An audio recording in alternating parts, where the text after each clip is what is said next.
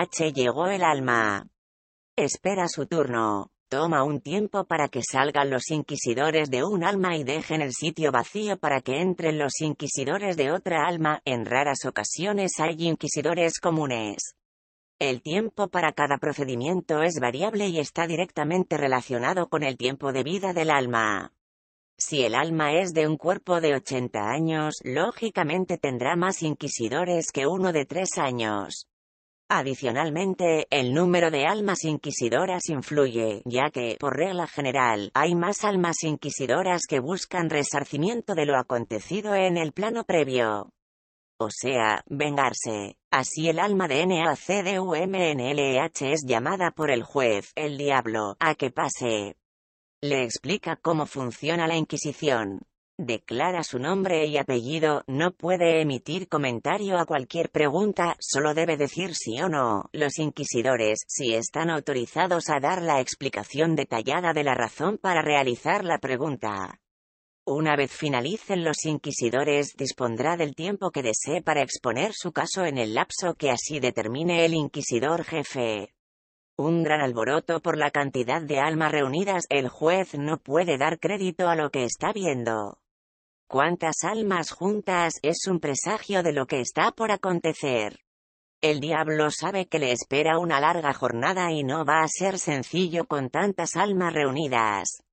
Nele en el otro plano era hija de inmigrantes europeos, de los salieron de Europa en busca de nuevas oportunidades después de la Gran Guerra y otras en sus países de origen.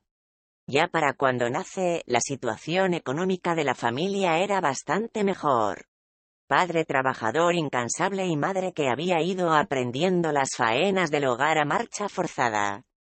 Ella venía de una familia dedicada al campo y para cuando lo conoce era estudiante de arquitectura, con apenas 18 años, una familia típica de la época del campo, que, a diferencia de él que ya era más experimentado, venía de una familia poco típica. Ella lo conoce mientras él realizaba unos trabajos de construcción, era maestro de obra, en una zona cercana y cortejaba a una prima, con la se metía en los campos de cultivos a pasar ratos calientes entre las siembras. El que viene con una mochila llena de vida, viudo, la corteja, la envuelve con su arte seductor y se casan. Acto seguido, se embarcan para Suramérica. Llegan como la mayoría de los inmigrantes con una mano delante y otra detrás. Ya ella está embarazada y comienza a conocer del pasado de él.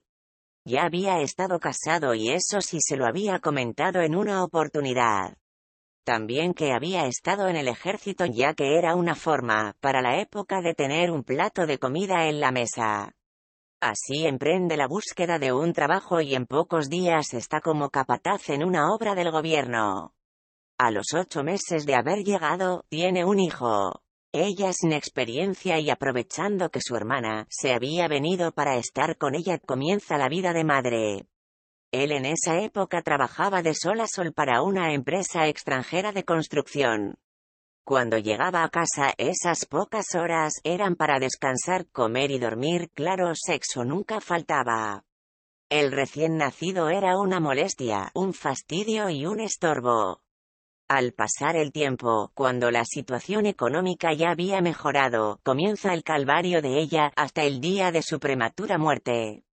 Ya para esa época se comienza a dar cuenta de un patrón psicológico sexual aberrante, indomable e insaciable, al punto de que su hermana tiene que irse del lugar donde vivía con ellos por la insistencia sexual de él crea una compañía con un bandido, lo que hoy se llamaría un cabildero, y comienzan a obtener contratos del gobierno muy lucrativos. En esa fecha comienza lo que sería una gran amistad con un abogado, hasta que un buen día algo acontece y como se dice la pasa la cruz, eso sí, jamás lo deja entrever.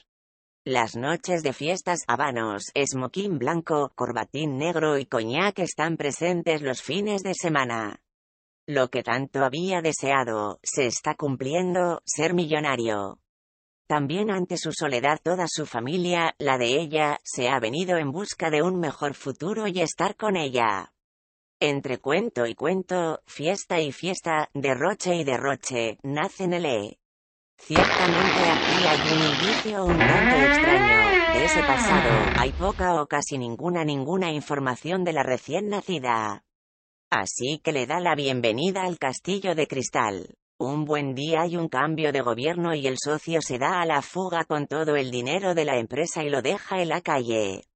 Acosado por los acreedores e incluso la nueva policía del estado, se ve forzado a irse a vivir a un lugar cerca de la capital, pero lo suficientemente apartado para que no lo encontrasen.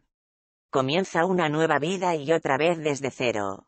Como buen trabajador comienza con lo que sabe, remendar, albañilería de todo tipo, construcción pequeña, con la ayuda del que siempre sería su fiel compañero de trabajo, su maestro de obras y el hermano de este. Así comienzan desde cero y aquel abogado en sus inicios anteriores le vuelve a ayudar en el plano legal y se convierten en grandes amigos. En esa época es que sabía la comida en la casa y la situación era precaria.